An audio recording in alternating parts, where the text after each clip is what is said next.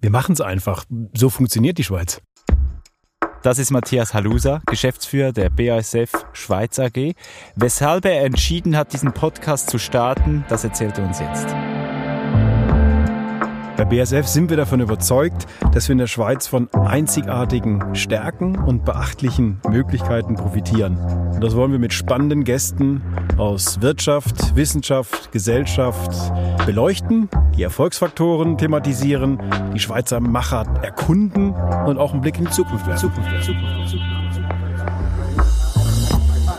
Hallo und herzlich willkommen zu dieser allerersten Folge. Thema der ersten Folge ist Ease of Doing Business. Zu Gast ist Dieter Schwank, er ist Geschäftsführer der Alp Transit Gotthard AG, im Gespräch mit Matthias Halusa, Geschäftsführer der BASF Schweiz. Wo sind wir eigentlich hier, Matthias? Wir sind hier in Basel im Kliebeck Areal. Das ist Schweizer Macher im Gespräch über Stärken und Chancen. Mein Name ist Dominik Wittmann und ich freue mich sehr, dass ihr alle zuhört. Schweizer Macher. Im Gespräch über Stärken und Chancen.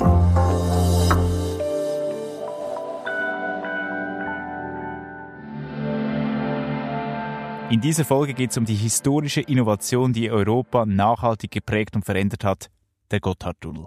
Der neue Tunnel, meine Damen und Herren, ist aber mehr als eine Verkehrsverbindung. Er ist mehr als eine tolle Ingenieursleistung. Er ist auch ein Symbol für Offenheit und für Fortschritt. Wir verbinden unterschiedliche Sprachen und Kulturen. Wir verbinden Menschen von der Nordsee bis zum Mittelmeer. So Bundesrätin Doris Leuthard an der Eröffnungsfeier des neuen Gotthardtunnels. Einst das größte Hindernis zwischen Nord- und Südeuropa wurde das Gotthardmassiv ab 1882 mit der Eröffnung des ersten Eisenbahntunnels das wichtigste Verbindungsglied der Nord-Süd-Achse. 100 Jahre später die Eröffnung des Gotthard-Autotunnels. Dann wieder der Gleiswechsel. Die NEAT-Abstimmung 1992. Fast zwei Drittel des Schweizer Stimmvolks wählt Ja. Das Milliardenprojekt der neuen Eisenbahn Alpentransversalen wird mit dem Bau des Basistunnels am Gotthard und Lötschberg lanciert, mit dem Ziel, den Güter- und Personentransport zu revolutionieren. Der längste Eisenbahntunnel der Welt. Ein Wunderwerk der Forschung und Technik. Nach 17 Jahren Bauzeit wurde am 1. Juni 2016 der neue Gotthard-Basistunnel vom damaligen Bundespräsident Johann Schneider-Ammann eröffnet. Heute ist ein historischer Tag für unser Land.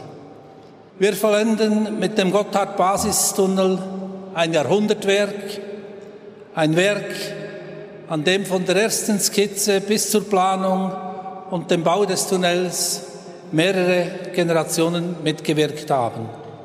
Dass so ein Projekt gelingt, ist nicht selbstverständlich. Mit dem Bau des Gotthard-Basistunnels hat die Alptransit Gotthard AG gezeigt, es ist möglich. Ein gewaltiges Infrastrukturprojekt wurde im Rahmen der technischen, finanziellen und zeitlichen Vorgaben verwirklicht. Mit einer Länge von 57 Kilometern ist er nicht nur der längste Eisenbahntunnel der Welt, sondern auch ein einmaliges Meisterwerk der Ingenieurkunst. Die Vervollständigung der Flachbahn für den Personen- und Güterverkehr durch die Alpen wurde mit dem Chenery-Basistunnel erreicht. Bundespräsidentin Simonetta Sommaruga war am 4. September 2020 bei der Eröffnung des Chenery-Basistunnels dabei. Das macht die ganze Bevölkerung in unserem Land stolz, dass es uns gelungen ist, mit so viel Weitsicht, auch mit, mit mutigen Entscheiden. Es ist ein teures Bauwerk, diese NEAT, aber gleichzeitig, ich glaube, wir haben ja hier wirklich ein, ein Herzstück jetzt, nicht nur eben der schweizerischen Verkehrspolitik, sondern der ganzen europäischen Verkehrspolitik von Rotterdam bis Genua gezeigt, wie man so etwas macht. Und für die Verlagerung, für den Alpenschutz, da glaube ich, haben wir auch klimapolitisch weitsichtig gehandelt handelt. Jetzt mit dieser NEAT und mit dem Chenery werden wir dieses große Bauwerk, dieses Jahrhundertbauwerk verlenden und abschließen können. Pragmatische Vorgehensweise, Sinn für das Machbare, diese Faktoren machen den entscheidenden Unterschied. Das Schweizer Erfolgsmodell ist ein Modell des Kompromisses und des Ausgleichs. Hier wirken Macher, die mit Sachverstand und Pragmatismus anpacken und die Zukunft gestalten. Ich weiß nicht, wie es euch geht, aber ich habe immer ein bisschen Hühnerhaut, wenn ich diese Geschichte des NEAP-Basistunnels und all diesen Tunnels, die wir gebaut haben, hören. Dieter Schwank, Geschäftsleiter der Alptransit Gotthard AG. Herzlich willkommen bei uns. Vielen Dank. Wie geht es Ihnen, wenn Sie das so nochmal so Revue passieren lassen? Ja, wenn ich äh, diese Worte höre und äh, die Erinnerungen, die dabei aufkommen, da vor meinem Auge wieder äh, ablaufen, dann habe ich auch Hühnerhaut. Es erfüllt uns äh, wirklich mit Stolz und Freude, äh, dass wir das als Land äh, mit vielen, vielen Beteiligten hinbekommen haben. Über äh, Generationen wurde es geplant, äh, ausgeführt und jetzt schließlich in Betrieb genommen. Es ist toll und wir erinnern uns sicher auch in Zukunft immer wieder gerne zurück. Wie hast du, Matthias, diesen äh, Moment erlebt oder diese viele Momente, wo diese äh, NEAT etappenweise wieder eröffnet wurde? Gut, ich muss dazu sagen, ich war da nur teilweise in der, in der Schweiz ähm, äh, zu den Zeitpunkten, wo das eröffnet wurde. Aber wenn man es jetzt nochmal hört, also das ist natürlich Wahnsinn, ja, ein, ein, ein Jahrhundertwerk und ähm, also zu Recht mit großem Stolz, glaube ich, kann man darauf blicken, was da erschaffen wurde. Und äh, also ja, mir geht's auch so. Es läuft einem schon irgendwo kalt den Rücken runter, wenn man, wenn man das nochmal hört. Die 2020er Eröffnung des äh, Ceneri-Tunnels, da kann ich mich noch ganz gut dran erinnern, an die italienischen Worte der Bundespräsidentin Sommaruga. Wie, wieso nennt man es eigentlich ein Jahrhundertjahrwerk, Dieter Schwank? Ja, es ist äh, sicher einerseits die Größe, die Dimension des Ganzen.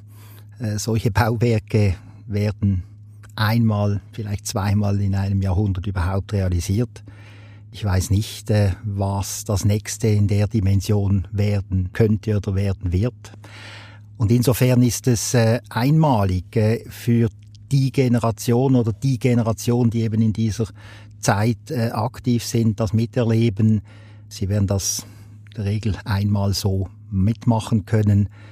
Und deswegen ragen diese Sachen dann heraus. Und ich denke, es ist auch nicht nur die Dimension und die, die zeitliche äh, Affische des Ganzen, sondern auch die Komplexität, äh, wenn man sich überlegt, äh, wie viel Geld hier investiert wird, wenn man sich überlegt, äh, wie viel konzeptionelle, äh, gedankliche, planerische Arbeit dahinter steckt, wie viele politische Prozesse absolviert werden müssen, damit das Ganze überhaupt äh, zustande kommt und legitimiert wird, dann ist das eine ja, Willensanstrengung einer ganzen Nation, die so etwas äh, realisiert und auch als Zukunftsprojekt nachhaltig realisiert für viele weitere Generationen, die hoffentlich äh, davon profitieren werden. Das ist schon krass. Also die NEAT verkürzt die Fahrzeit zwischen Nord und Süd um bis zu einer Stunde.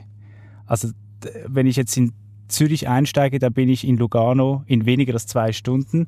Wenn ich äh, nach Milano fahren will, nach Milan, dann fahre ich nur gut drei Stunden. Also deswegen auch äh, muss man schon Jahrhundertwerk nennen und das, das, das hat uns alle geprägt, dass man so etwas hinkriegt. Ja, und also ich meine eben die Vielschichtigkeit des, des Themas, also was, was Herr Schwank gerade gesagt hat, also die politische Dimension, die, die Engineering-Leistung dahinter, der enorme Finanzierungskraftakt auch, den es natürlich gegeben hat, ähm, das ist schon sehr einzigartig. Und das alles auch noch in Zeit, äh, in der richtigen Zeit hinzubekommen, zu den Kosten hinzubekommen, in der Top-Qualität, das ist es ja, was es so einzigartig macht. Und ich denke, darüber werden wir auch heute ein bisschen sprechen. Ja, also Sie hören Dieter Schwank, ähm, Matthias Halusa ist sehr fasziniert auch, dass man es in der Zeit hinkriegt. Man hat irgendwie 17 Jahre gebraucht für den Gotthard-Basistunnel. In Deutschland kennt man andere Projekte, wie zum Beispiel Bahnhof Stuttgart oder Berliner Flughafen. Da, das sind jetzt so Projekte, die nicht fertiggestellt wurden in der gegebenen Zeit. Warum, warum schafft man es in der Schweiz? Ja, ich denke, es sind zwei Dinge, die ich hier speziell hervorheben möchte. Zum einen ist es die politische Ebene, die politische Dimension, die es erlaubt, äh, solche Projekte zielgerichtet, auch zeitgerecht umzusetzen. Das heißt, äh, wir haben einen Konsens gleich zu Beginn, bevor wir überhaupt starten, so etwas zu machen. Es gibt eine Abstimmung äh, über das Konzept, über die Linienführung. Es gibt eine Abstimmung über die Finanzierung. Da wird gekämpft, da wird gestritten, da wird diskutiert, jeder kann sich da einbringen. Aber wenn dann abgestimmt ist, dann äh, stehen alle dahinter. Äh, dann hat eine Mehrheit, in dem Falle über 60 Prozent, äh, sich für die NEAT entschieden.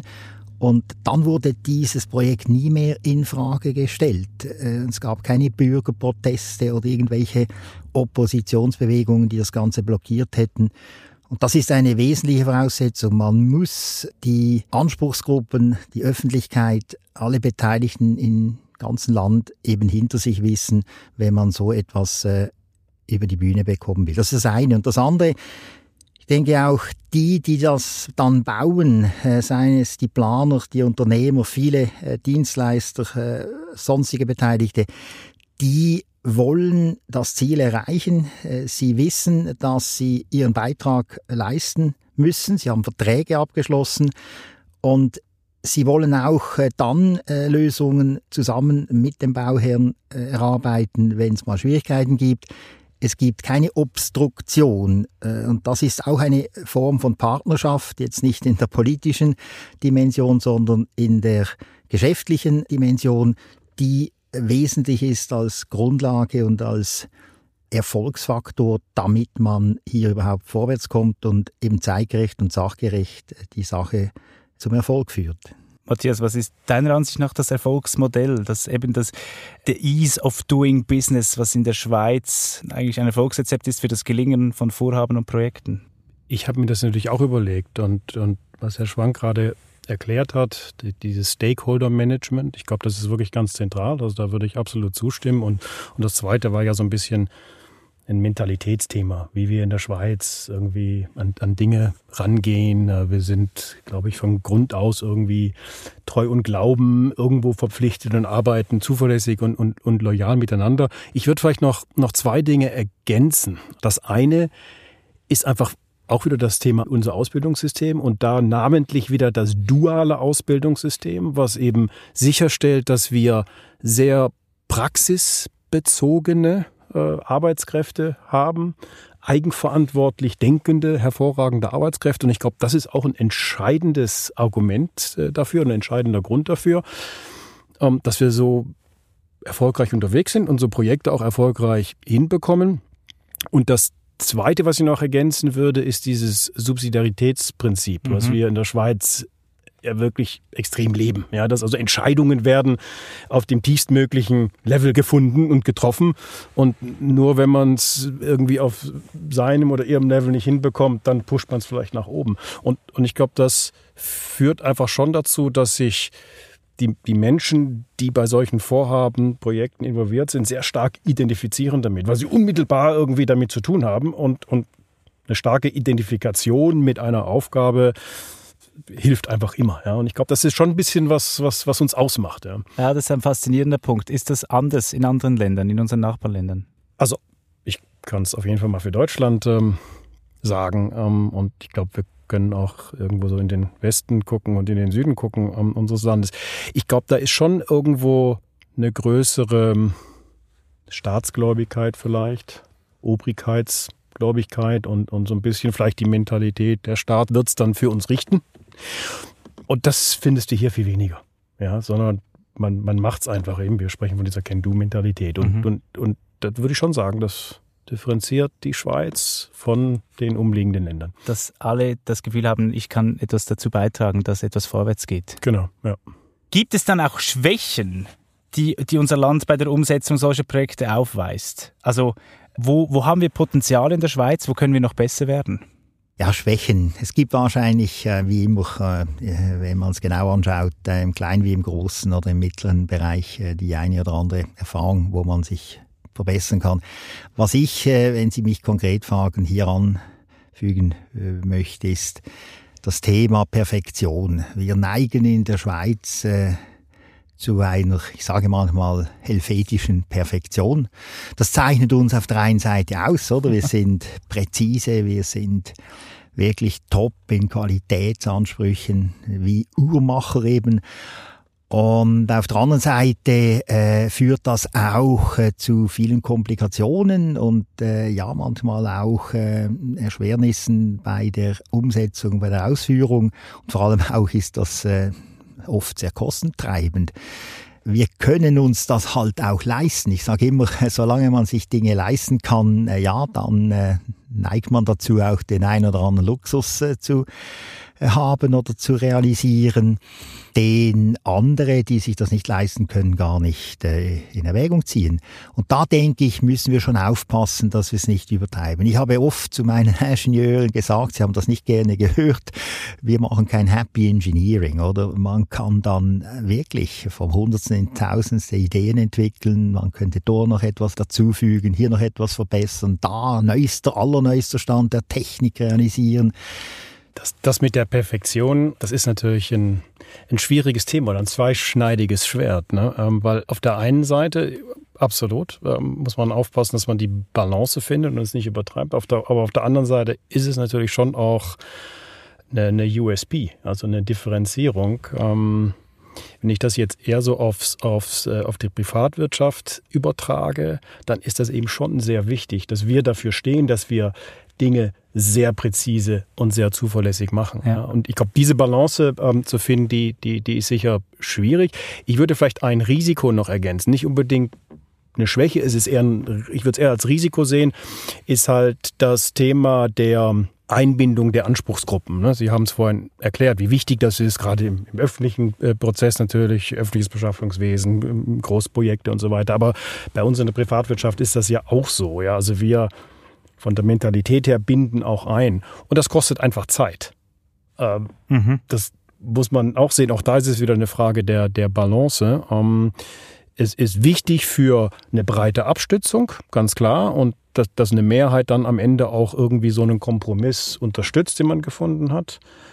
Aber es birgt halt auch gewisse Risiken. Ne? Und ich glaube, da müssen wir da müssen wir auch aufpassen. Das ist ein interessanter Punkt, Herr Schwank. Können Sie uns erzählen, ähm, wie die Zusammenarbeit zwischen den Projektpartnern und den, auch vielleicht den Behörden funktionierte? Wie, wie lief das ab? Wie muss man sich das vorstellen? Also ich würde diese Zusammenarbeit oder das Charakterisierung dieser Zusammenarbeit mit äh, partnerschaftlich umschreiben. Wir haben sowohl mit den Behörden wie mit unseren Vertragspartnern eine sehr offene, direkte und auch respektvolle, gegenseitig respektvolle äh, Zusammenarbeit pflegen können wie ich vorhin gesagt habe, es ist eben auch wichtig, dies als Basis äh, für ein langfristiges Zusammenarbeiten. Man muss ja Vertrauen zueinander haben, muss man zum Teil auch aufbauen, dieses Vertrauen, äh, wenn man über 20 Jahre zum Teil mit äh, den gleichen Leuten oder den gleichen Partnern zusammen äh, ein Projekt verfolgt. Wenn da Streit ist, schon im ersten Jahr, oder äh, Missbehagen, dann kann das nicht gut gehen. Und insofern sind das Partnerschaften, professionelle Partnerschaften, wo jeder seine Rolle spielt, zu spielen hat. Das ist ja auch wichtig, auch in der Kontroverse. Man muss sich da nicht immer einig sein. Im Gegenteil, man muss die Dinge auch äh, von allen Seiten immer ausleuchten sei es äh, was äh, Behörden betrifft äh, bezüglich ihrer Bewilligungsfunktion, Aufsichtsfunktion. Sie kontrollieren ja die Verfahren, sie erteilen die Bewilligungen, sie schauen dafür, wie das Geld verwendet wird und so fort. Sei es eben im Rahmen der Vertragspartnerschaft, die Vertragspartner, die müssen ihre Leistung erbringen, zu der sie sich verpflichtet haben. Sie sollen aber auch fähig sein und dafür auch honoriert werden, wenn sie es dann gut machen. Das Projekt dynamisch zu bearbeiten, äh, das Projekt, ich habe es vorhin auch äh, angetönt, ändert sich ja zuweilen auch noch während der Ausführung. Mhm. Man hat noch Bedarf, dies oder jenes dann neu äh, reinzubringen oder zu ergänzen oder weiter noch zusätzlich auszubauen. Und das bedingt eine eben auch sehr äh, agile und offene äh, Kommunikation und Bereitschaft, äh, da mitzumachen und das auch umzusetzen, aber auch Bereitschaft, äh, auch vom Bauherrn aus, äh, dem Vertragspartner entgegenzukommen und ihn dafür auch zu honorieren. Man soll ja Leistung, die erbracht wird, auch bezahlen. Muss dann, habe es vorhin gesagt, äh, nicht Happy Engineering machen, sondern auch aufpassen, dass man nicht zu viel des Guten tut, sonst wird es dann zu teuer und dann haben die Behörden wiederum keine Freude oder die Politiker, die schauen ja da auch hin. Und also das ist spannend, oder? Weil wir erleben das meistens auch so in der Zusammenarbeit, im Austausch mit Behörden. Ja, nicht mhm. immer, ja, gebe ich gerne zu, aber meistens ist das so, ja, dass Behörden auch wirklich eine Lösung finden wollen, ja, und auch da bereit sind, ähm, sich nicht unbedingt immer hinter Gesetze oder Regeln zu verstecken, sondern eine, eine Lösung zu finden und sich da so ein bisschen als Dienstleister oder als Ermöglicher, äh, nenne ich es vielleicht mal, auch positionieren. Und das ist extrem wichtig für uns. Eigentlich soll es eine Selbstverständlichkeit sein, aber ist es halt dann doch nicht. Und, und das zeichnet die Schweiz halt eben auch aus, dass das vielfach noch wirklich gut funktioniert. Also es geht auch um diesen schweizerischen Pragmatismus und, und den Sinn für Konsens. Genau, ja. Ja, genau. Und auch um den Sinn, sich äh, als Partner und damit eben auch als, ich sage nicht gleichberechtigt, aber auf Augenhöhe zu begegnen, oder? Es ist nicht so äh, schädlich bei einer Projektzusammenarbeit, wie wenn der eine den anderen schulmeistert oder das Gefühl erweckt, ich kontrolliere dich ständig für dies und das.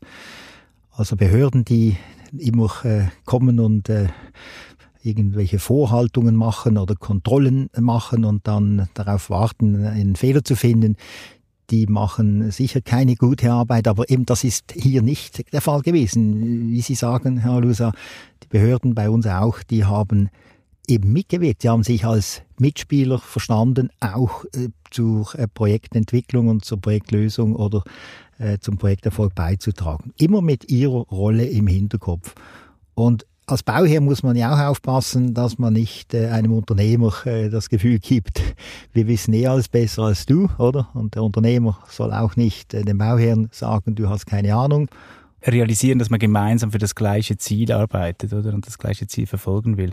Ähm, in der, in der Gotthardbahn materialisierte sich die moderne Schweiz, kann man sagen. Wie lassen sich jetzt diese Erfolge, Matthias, des Anlagen- und Tunnelbaus auf, auf die Chemieindustrie übertragen? Ich fand ja interessant, wir haben vorhin gesprochen über die, die Einbindung der Anspruchsgruppen oder Stakeholder Management, äh, wie, wie wir das nennen, was, was dann einfach zu einer großen Akzeptanz führt oder zu einer breiten Akzeptanz, äh, ähm, ich sag mal, äh, führt für Vorhaben und für Projekte. Und ich glaube, das ist ein Thema, wo wir wirklich in der Chemieindustrie lernen können davon, weil die Chemieindustrie in der Schweiz war mal sehr wichtig. Ähm, äh, und und äh, ja, inzwischen sind wir überflügelt worden, glaube ich, kann man so sagen, von der innovativen Pharmaindustrie, die es geschafft hat, ähm, eben die, die Themen Innovation und so weiter wirklich gut zu positionieren.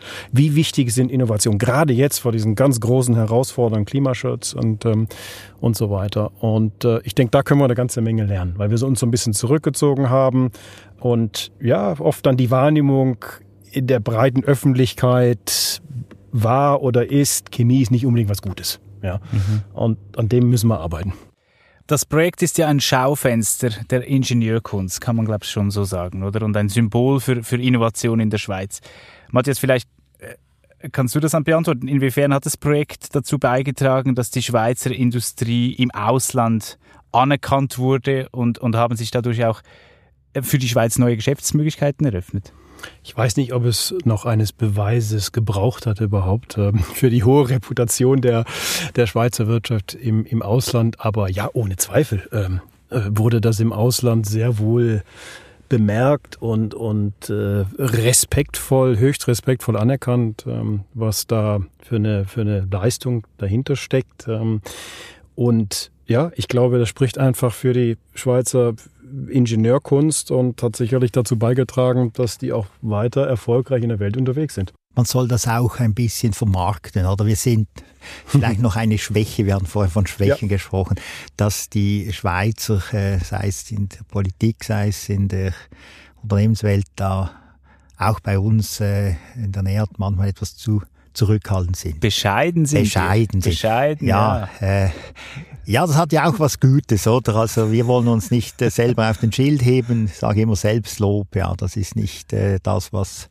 zählt. Aber trotzdem, äh, es ist ja letztlich auch Business und äh, da soll man, äh, denke ich, die Dinge auch äh, zeigen. Und das wurde auch zunehmend getan. Ich hatte zum Beispiel die Möglichkeit 2017 wurde ich eingeladen nach Südamerika äh, von den Botschaften dort in äh, Chile und Peru die haben das organisiert, zusammen mit äh, Wirtschaftsverbänden, die äh, für Ingenieure, Büros, äh, die in Südamerika Fuß fassen wollen oder schon Fuß gefasst haben, und das sind einige, äh, dieses äh, Gotthard-Projekt dann so als Aufhänger für eine Promotion-Tour dann äh, mitgebracht haben. Reizt es Sie teilweise auch, das noch ein bisschen lauter zu sagen, wenn man jetzt äh, unsere Nachbarländer anschauen, die, die, die da halt noch nicht so weit sind bei diesem Projekt? Ja, steht mir eigentlich nicht zu, mich mit anderen zu vergleichen. Da bin ich jetzt wieder äh, vielleicht etwas zurückhaltend oder bescheiden, weil ich möchte einfach fair sein, oder? Äh, wir hatten in unserem Land, haben wir unsere Voraussetzungen, wir haben auch unsere Schwierigkeiten und Herausforderungen, die wir bewältigen mussten, aber äh, man kann nicht äh, den einen Ort äh, eins zu eins mit einem anderen Ort äh, vergleichen. Ich weiß auch nicht, äh, was äh, beim einen oder anderen Projekt sonst alles noch äh, reinspielt. Äh, da möchte ich äh, niemandem zu nahe treten, weil man muss schon wissen, jedes Projekt ist, und das, auch wenn es jetzt gut gegangen ist, lässt sich noch nicht locker äh, zurückschauen, aber jedes Projekt ist ein Risiko, bleibt ein Risiko für die, die da mitmachen, bis und mit auch äh, persönlichem Risiko, wenn man da an der Baustelle äh, steht. Äh, also von dem her, äh, ich sage, muss man vielleicht auch ein bisschen Glück haben, respektive muss man für dieses Glück eben viel leisten oder Gutes leisten.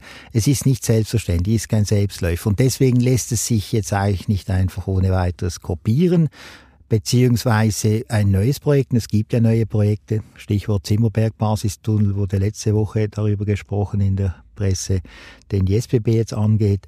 Äh, ja, die müssen auch wieder von vorne gestartet werden mit dem Know-how, mit äh, den Kompetenzen, die man aus der Vergangenheit hoffentlich mitnimmt. Aber auch die werden zuerst erarbeitet und gemacht werden müssen.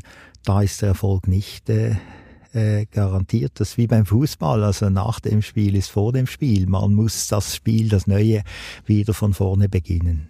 Wir stehen aber am Punkt nach dem Spiel. Die NEAT, das Projekt ist abgeschlossen in der Schweiz, Lötschberg abgeschlossen, Gotthard Basistunnel äh, läuft wunderbar, Chenery seit kurzem eröffnet. Was für Projekte gibt es jetzt noch für die Alptransit Gotthard AG? Also unsere Aufgabe, unser Zweck als Gesellschaft ist erfüllt. Die ATG, Alptransit Gotthard AG, wird aufgelöst und werden in einem Jahr dann mit der SBB fusioniert. Also die Gesellschaft wird dann liquidiert. Was bedeutet das für Sie, Dieter Schwank, Sie als Geschäftsleiter, als CEO von der Alptransit Gotthard AG?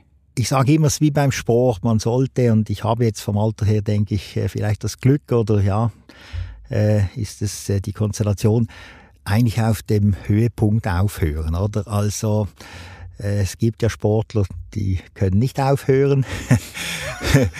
Ja, auch weil es Spaß macht. Wer ich verstehe es. Ich verstehe Wir sind in Basel, wer sprechen Sie an? Keine Namen. Nein, ich verstehe jeden, weil jeder, der mit Leidenschaft etwas macht, möchte es ja möglichst lange machen. Und ja, zählt in dem Sinne auch für mich. Aber insofern höre ich auf, auch bei der ATG. Aber äh, aufhören heißt ja nicht äh, nichts mehr machen. Ich habe Ideen, das ist noch etwas zu früh, die öffentlich äh, kundzutun. Wie gesagt, nach dem Spiel ist vor dem Spiel, aber es kann auch ein anderes Spiel, eine andere Sportart sein als Tunnelbau. Dann einfach durch den Tunnel fahren, sehr viel und Das oft werden wir mit dem gerne oft und äh, immer wieder gerne tun. Gell? Ja. Dieter Schwank, danke vielmals für Ihre Zeit. Ich fand's wahnsinnig interessant, einfach jetzt über, wieder über das Erfolgsmodell Schweiz zu sprechen. Und es ist, glaube ich, wirklich sehr, sehr deutlich geworden, was wir für Stärken hier zu bieten haben und, und, und Chancen, die sich auch anerbieten. Ähm, und das ist ja genau unser Thema, oder? Und das wollen wir, darüber wollen wir sprechen, das wollen wir vermitteln. Und äh, herzlichen Dank, Dieter Schwank, für das sehr, sehr interessante Gespräch, die Ausführungen und ähm, ja, einfach auch nochmal ein ganz großes Glückwunsch, Glückwunsch für das, Dank, äh, Dank. für das, was da geleistet wurde. Merci. Großartig. Schweizer Macher. Im Gespräch über Stärken und Chancen.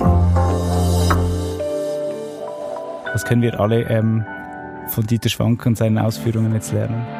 Ja, ich würde mal sagen, die Tatsache, dass man Träume realisieren kann.